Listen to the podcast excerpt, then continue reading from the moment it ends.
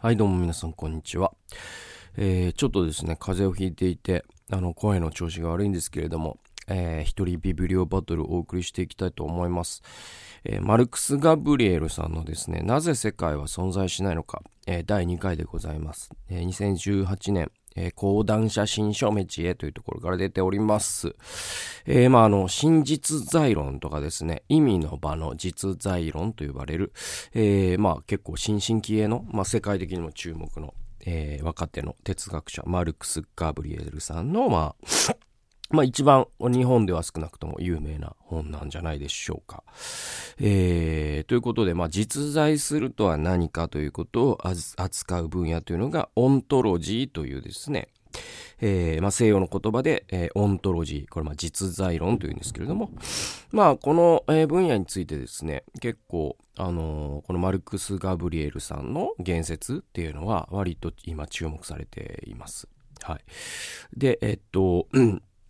まあ割とですね、あの、第1回は、えー、前置きとか、あそんなことが長かったんですか、えー、長かったんですけれども、お第2回はですね、えー、引用から入っていきたいと思います。これちょっと、本の長さから言って、どうですかね。第3回で終わるかなっていうペースでいくのかな。ちょっとわかんないですけど、ちょっとね、そんな感じです。えーとですね、36ページ。えー、眼前に広がる現実はある種の巨大な幻想、単なる夢に過ぎないのではないか。これは人間の精神史に深い痕跡を残している問いに他なりません。数千年にわたって宗教、哲学、文学、絵画、学問のあるところではどこでもこの問いが立てられてきたのです。あのー、まあ皆さん、マトリックスというですね、映画をご存知だと思うんですけれども、えー、あれって現実とは何かっていう、あれもある種のオントロジーの話なんですよ。で、その主人公ネオが最初に暮らしていた現実というのは、えー、その神経活動が、要はその人類がね、もうあの機械に、機械文明に支配された結果、あなんていうの、脊髄のところに、えー、何か電極を埋め込まれ、そしてそれによって見せられていた共通の夢っていうのが、ネオが、えー、あらかじめ、その最初から住んでいた現実であって、えー、ひとたびその、えー、電極を抜いてしまうと、えー、裸のまま培養液に使っていて、そこからその機械文明によってエネルギーを搾取されている、なんていうの、眉っていうかね、コクーンの中で、えー、裸で眠る、えー、もう一人の本物のネオがいるっていうね。だから、この現実っていうのは誰かが見てる夢なんだっていう、えー、あれ、オントロジーなんですよね。で、まあ、この問いってさ、結構僕も、その、小学校の頃とか、割と考えましたよ。なんか、そうそうそうそう。なんか、なんだろう。まあ、ある程度考えすぎるタイプの人なら、小学校の頃考えるタイプのことなんだけれども、なんていうのかな。だから、そうそうそう。な、あの、例えばなんか、い、今っていう、この、その21世紀2023年のこの瞬間今っていうのはスナップショットっていうのは今作られたばっかりであって その歴史っていうのも全員の記憶にこう作られたんだとしたらそそれじゃそうじゃないと証明なんてできないようなみたいなことってなんか考えませんでした？皆さん。ちょ僕が頭おかしいのかなわかんないですけど でもなんか、あの、考えますよね。で、その証拠に、まあ、全人類史を通じて、こういった、その、この問いの立て方って結構共通するんですよ。で、ちなみにで言うと、実はその、オントロジーっていうのは西洋の言葉なんだけれども、このそのマトリックス現実っていうのは、絶対に東洋でも考えられていたという証拠に、え有名な胡蝶の夢っていうのがあるんですよ。え胡蝶の夢っていうのは、えっと、老僧思想の、えっと、中国の古事で、えっと、まあちょっと僕、あのー、オンラインのね、辞書から引いてきたんで読みますと、胡蝶の夢ってこういう話なんですよ。え夢の中で胡蝶、まあ蝶ですね。蝶としてひらひら飛んでいたところ目が覚めたが、果たして自分は蝶になった夢を見ていたのか、それとも実は夢で見た蝶こそが本来の自分であって、今の自分は蝶が見ている夢なのかという説話であると。えー、この説話は無意自然、一切、えー、才道、えー、の、えー、創始の考え方がよよく現れているものとして有名である。無意自然を創始の言葉で言えば、えー、小 유、 ゆえ、えっと、し、えー、小、う、えー、小なんとかいう、ごめんなさい、読めないですね。となり、えー、それは、えー、ごめんなさい、教養がなくて、読めなくて申し訳ない。で、えー、っと、えー、っと、はるかと書いて遊ぶとか書くんですよね。小なんとかいうであり、えー、それは目的意識に縛られない自由な境地のことであり、その境地に達すれば自然と融和して自由な生き方ができると創始は説く。創始が他の説話について提出してきた是と非、生と死、大と小、美と衆、木と線などの現実の相対しているかに見えるものは人間の知が生み出した結果であり、創始はそれをただの見せかけに過ぎないという。まあ、あの、創始がその胡蝶の夢っていうのを、うんと、例えとして出したのは、要はその、ある人が蝶になる夢を見たっていうんだけど、え、あなたこそが蝶が見てる夢なのかもしれないよっていうね。えそういう話なんですよ。で、これが、まあ、要はその創始の思想っていうのは、だから、実はその死と生とか、光と影とか、えー、醜い、美しいとかっていう、これ相対する概念に見えるが、それはその脳の中にある幻なんじゃないの？みたいな話。で、これって完全にオントロジーなんですよね。それは実在なのかって話なんですよ。胡蝶の夢にしても、この生と死にしてもね。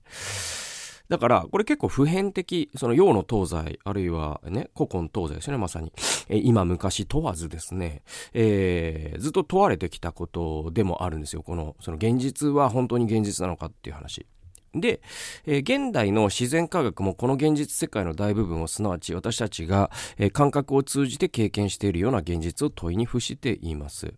ね、例えばやはり異端の判決を受けたもう一人のイタリア人えー、ガリレオ・ガリレイは私たちの感覚から独立して色彩が存在するということを疑い現実世界には色彩がないことまた数学的に記述できる物質的な対象とその一、えー、んとその一辺かとで、えーとえー、世界が成り立っていることを主張しましたと。え、ー、と、対象とその一辺かと、ちょっと僕変換間違ってるな、これ。えー、だからまあそうですね、数式で世界が成り立っているってことを主張したと。で、あの、ガリレオ・ガリレイは、それ、まあ、あの、他にも、まあ、あれですよね、まあ、天動説、地動説で、えー、異端審問にかけられたんだけど、他にも、だからこの色彩が存在することを疑うとかっていうことも、えー、ガリレオがしたこと、僕知らんかったんだけど、そう、えー、で、この、その色彩を疑ったことと異端審問がえー、関連してるかどうかも僕はわからないです。知ってる人がいたら教えてください。で、えっと、でも、そのガリレオは多分正しかったんだよね。だから、色彩って現実世界に存在してないんだよ。だから、我々が色彩だと思ってるものって、要はそのものが持つ物質の特性が光をどの程度反射し、えー、そしてそのえー、光の反射を私たちの網膜というものが色として認識している、脳が生み出している、え、ものが我々がその色と呼んでいるものだよね。えー、だから、えっと、例えば、犬とかって確か色毛なんじゃなかったかな？うん。で、えっと、コウモリに至っては目はほとんど見えず、えっと、その超音波の跳ね返りによって立体を認識してる。えー、あとそのバッタの目のね、構造とか。だからその、あユクスクキュル、ユスクスキュルという人が環世界ということを言ったんだけれども、えっと、その動物動物によって世界って色があったりなかったりするのよ。で、たまたま我々の可視兆候っていうのが、えー、いわゆるその虹のね、虹が見えるっていうのはその7色じゃないですか。でももっと赤外線や紫外線が、えー、見える動物とかっていうのが、いるかい？多分いるよね。夜行性の動物とかって割と赤外線が見えたりするんじゃないごめん、違うかもしんないけど。えー、で、え紫外線が見える動物に関しては僕ちょっとわかんないな。えだけど、その、とにかく、その、えっと、光の波の波長の長さに過ぎないんで、我々が光と呼んでるものって、その長さの、長さ、要は、光の波の速さの、え？ごめんなさい、光の波の、えっと、波長の長い短いで、最も短いのが、えー、人間の目には紫にたまたま見えると。最も長いのは、えー、赤にたまたま見えるってだけで。で、それ以上長かったり、それ以上短かり、かったりしたら、えー、人間の目には感知できないってだけなんで。だから、実はその光、あ、ごめんなさい、色っていうのは幻想なんですよね。で、実際、えー、ここにあるリンゴ、えー、どんどんどんどん電子顕微鏡で見ていきましょう。ね、そうすると、えー、分子レベルに色なんてついてないわけよ。ね、えー、そういうことがわかるわけ。だから、えー、ガリレオが正しかったと。で、さらに現代の理論物理学ってすごくて、まあこれ何回か僕も言ってるけど、すごいよね、やっぱね。えー、現代の理論物理学はもっと極端です。いわゆる超紐理論、超弦理論によれば、もはや物質的な現実世界は最終的には割れた私たちの慣れ親しんだ意味での時間的空間的なものでは決してありません。少なくとも4次元の時空間に際して、えー、問題になり得るものは、えー、物理学的な方程式によって記述できるいくつかの特定のプロセスを通じて4次元よりもさらに高い次元から投影されたある種のホログルム、ホラ、えー、ホログラムだというのですと。だから、その、投影されたホログラムだって言うんですよ、この世界が。理論物理学によると。ちょっとすごくないですか？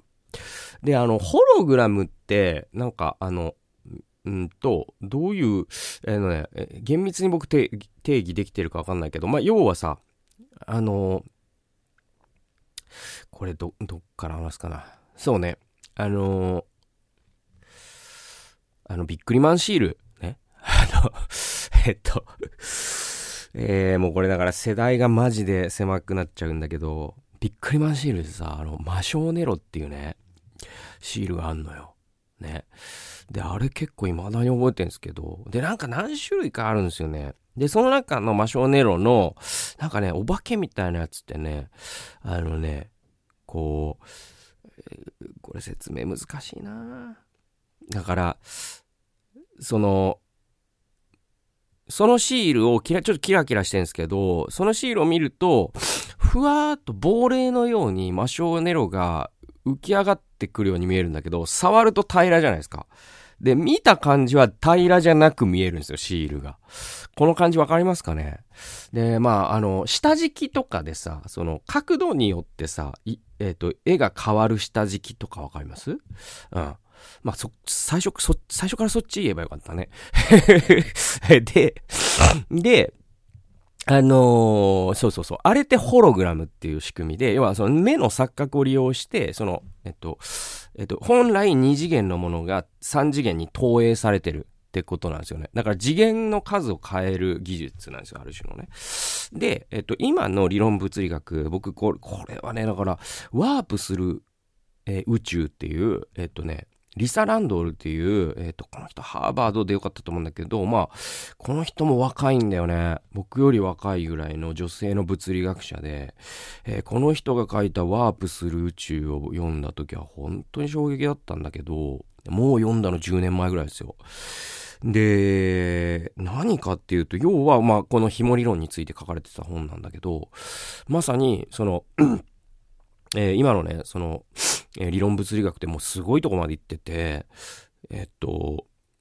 で、結構その実験結果は、その、要は、えっと、反証も見つかってないし、それを追認するような結果もあるから、おそらくそっちは本当っぽいのよ。で、何が本当っぽいかというと、この、紐理論ってやつで、要は、その、人類ってずっと、その、あのー、まあ、モナドって言われてた時代もあるんだけど、要はその、最も小さい単位は何かっていうのを、あの、日本、東洋はあんまり考えてこなかったんだけど、西洋はめちゃくちゃ考え抜いてきたんですよ。で、それは、やっぱね、分析的な思考だからなんですよね、西洋人ってね。で、えっと、結局彼らは分子を見つけ、原子を見つけるじゃないですか。で、原子っていうのは、えっと、陽子と中性子というものの、ね、周りを、えー、マイナスの電荷を持つ電子がぐるぐる回ってるというあれなんだよっていう。まあ、あれは、えー、高校とか中学の物理で皆さんね、物理の先生から、なんか、あ学校によってはもしかしたらなんか、あの、太陽系みたいなモデルを見せてもらいながらさ、えー、説明してもらったと思うんですよ。えー、で、で、あの電子っていうのはなんかふわふわ雲みたいになっててみたいなところまで説明してもらった人もいると思う。えー、だけど、じゃあ、その陽子と中性子ってじゃあ何からできてるのっていうと、さらにクォークっていう単位に、えー、分解されてるってことがまた分かってきたりとかして。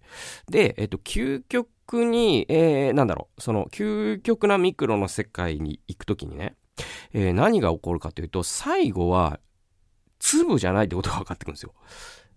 最後はエネルギーだってことが分かってくるの。で、じゃあそのエネルギーって何なのっていうと、なんか紐のようなものだってことが分かってくるんですよ。で、じゃあその紐って何なのっていうと、なんか、要は、えっと、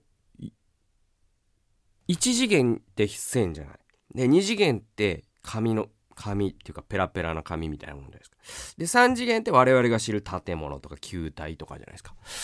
ね。で、まあ、それに時間を加えて4次元とするあれもあるんだけど、これは、あの、形の違いなんだけど、えっと、物理学の、その、いわゆるこう、えっと、なんていうかな、同一時間における次元で言うと、えっと、3次元の次の4次元っていうのは、えっとね、だから X 軸、Y 軸、Z 軸ってわかります？その空間幾何学でね。で、それ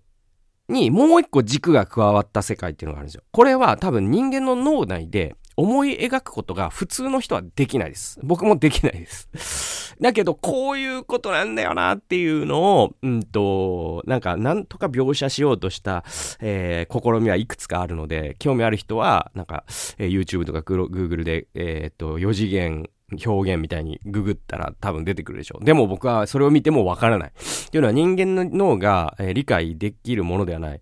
えー、ないから。えー、つまり、なんていうのかな。あの、これ、まあよく僕も神学の話でよく時々例え出す。あの、ドラえもんは藤子不二雄先生を想像できないんですよ。なぜなら彼らには内臓がないじゃないですか。紙の上で生きてるから。二次元空間で生きてるから。だからスネ夫ってあんなありえない髪型をしてるのね。だけど、その三次元って多分、そのスネ夫にとって三次元って想像の域を超えてるんですよ。それを考えようとすると頭おかしくなると思うんですよ。で、じゃあ、えっと、どう、どうすればいいかというと、その、えっと、藤子不二雄先生が自分のことを二次元に落とし込むしかないんですよ。投影するしかないんですよ。ね？投影って何かというと、その、影絵みたいにして、ね。影絵が投影ですよね。で、そういう風に自分の漫画の中に二次元のキャラクターとして藤子不二雄先生が、えー、自分を投影させた時に、えー、スネ夫は初めて藤子不二雄先生に会うことができる。ね。えー、これはね、えっとね、え、なんとかホール、えー、あ、違うかな。えっとね、結構ね、有名なね、なんとかアボット。えー、最近読んだんだよな。えっとね、えー、ごめんなさい、タイトル出てこないわ。あのね、す、すごいね、有名なね、科学小説があります。えー、つまり、えっ、ー、と、次元、違う次元から来た国、要は、一次元の国ではこんな風に世界は見えてる。二次元の国ではこう見えてる。三次元の国ではこう見えてるっていう、えー、そういうね、小説、結構 SF のね、金字塔みたいなやつがあって、隠れた次元、いや違う、それ違うんだよな。ごめんなさい、タイトルで出てこなくて申し訳ないですけど。で、えっと、そういう話なんで、だから4次元って、要は X 軸、Y 軸、Z 軸っていう、その空間幾何学があって、4次元の形っていうのは我々の脳内では想像できないんだけど、その、えっと、要は立体、ね、えっと、円柱とかが平面に感じられるような世界っていうことなんですよ。意味わかんないでしょ？意味わかんない、僕も言ってて意味わかんないです。でもそういう世界のことを、えっと、思考実験の中には描くことができ、おそらく存在するっぽいことも分かってきてるんですよ、今。で、5次元っていうのはさらに4次元へ、4次元の図形、僕ら想像できないけどね。その4次元がさらにペラペラに感じるような世界があって、それが5次元なんです。で、最大11次元っつったかな？えー、っていうところの、えー、にある、えっと、エネルギーが えっと、投影されたものが紐として認知されてると。どうやら。その最後のクォークの、さらに小さな単位って。で、要は紐が、ブヨンブヨンブヨンってなってんだけど、じゃあこの紐って何なのっていうと、えっと、あの、要は4次元、5次元、6次元、7次元、8次元のものが3次元空間、我々が生きている3次元空間に投影されたホログホログラムだって言うんですよ。もう意味わかんないでしょ？でも、す、すごくないですか？だから、で、えっとね、あの、ホログラムに関しては、ちょっとね、あ、こういうことかなっていう理解してもらうために、リサ・ランドールが初めにか前書きかなんかで書いてたのが、あ、すごく、この例えは僕にとっては、あの、すごく、ああ、そっか、と思ったんだけど、えっと、えー、あの、テフロン加工とかのね、フライパンってあるじゃないですか。で、あれって、その、くっつかないじゃないですか。で、えっと、くっつかないのには理由があるんだと。で、これあの、リサ・ランドールで読んだやつだから、厳密に間違ってたら、なんか、素材とかの研究してる方、あの、指摘してほしいんですけど、えっとね、こういうことなんだって、要は、あれがくっつかないのって、いわゆる分子なんですよ。くっつく。くっつくくっつかないって、分子の、なんていうかな、噛み合わせなのね。あの、何かがネバネバしてるっていうのは、噛み合わすフックが多いってことなんですよ。分子レベルで。で、何かがツルツルして掴みづらいっていうのは、え分子レベルで噛み合わせるフックが少ないってことなんですよ。ね。それが物の性質なんですね。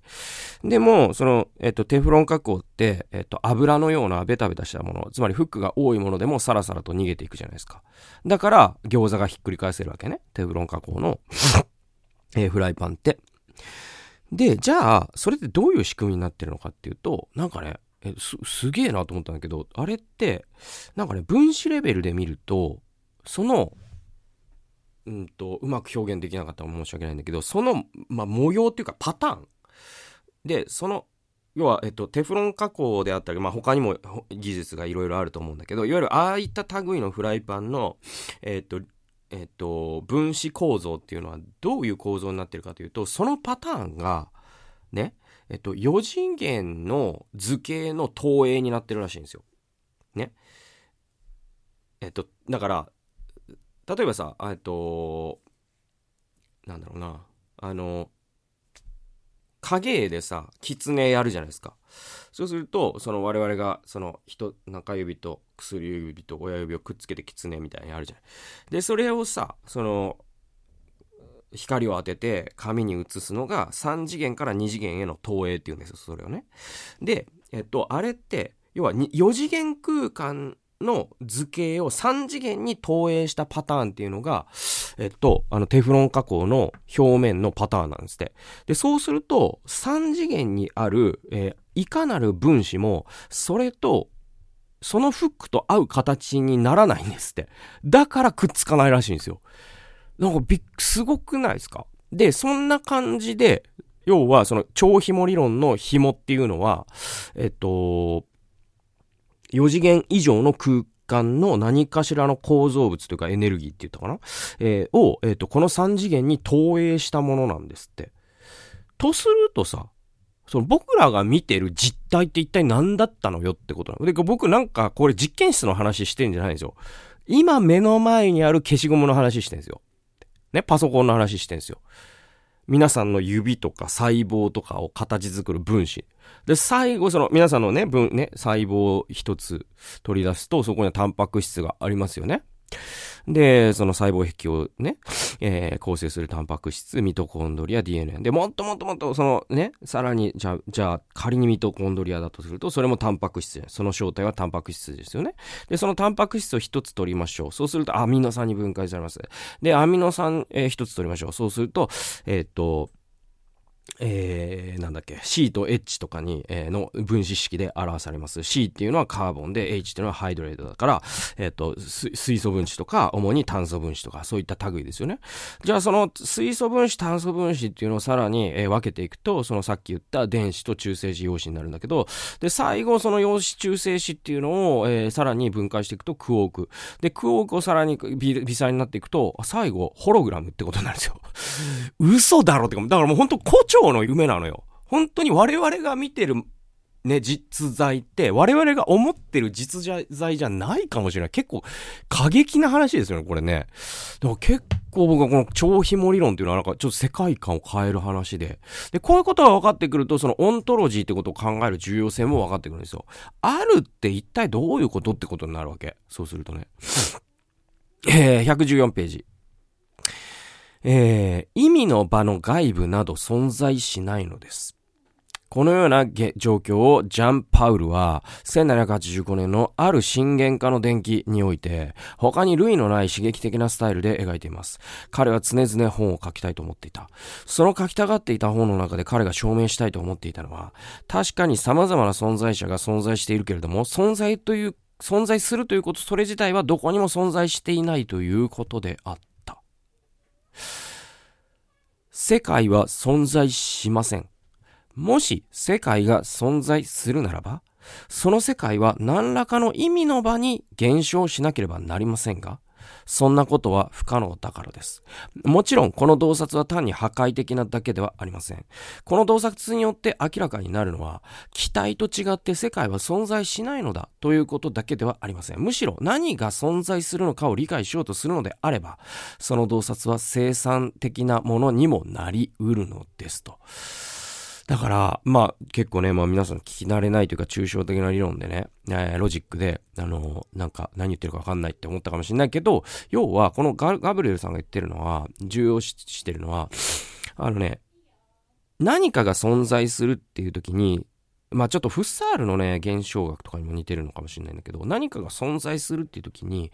その現象が立ち現れるところの意味の場というものを想定しないと、その存在って規定できないんですよ。ね、さっきの胡蝶の夢だったら、その蝶は夢の中に存在するって言って初めて存在するんですよ。じゃあその起きて、起きた後のその人は、この世界、まあ、じゃあその世界って何なの？当時で言うと多分漢民族の世界ですよね。当時の漢民族の世界に西洋は存在しないですからね。で、その世界においてそのなんとかさんっていう人は存在する。だから意味の場を規定しないと存在ってありえないんですよ。だから我々が存在する、存在するって言ってんだけど、それでいかなる意味の場においてなのね、それが実体という意味でなんであれば、さっき言ったように、我々はホログラムの集合体に過ぎないとも言えるわけよ。だけど、その意味の場っていうものを規定した時に初めて実在は立ち上がってくる。ということは、世界っていうものはその定義において、ね、その定義において、その意味の場が減少するようなその場所なんですよ。だとすると、世界という実在を支えるようなその外部は存在しないよねということになる。で、多分、僕はクリスチャンですから、おそらくそれを我々は神と呼んでるんだと思う。だから世界は存在しないって言うとなんか、なんか、これ何？神を否定する話なのとかって聞こえてくるかもしれないけど、これ一周回って神を肯定する話に後半になっていくんで、結構面白いですよ。これを考え抜くっていうのは。ということで、えっ、と、第2回聞いてくださってありがとうございました。それではまた次回の動画及び音源でお会いしましょう。さよなら。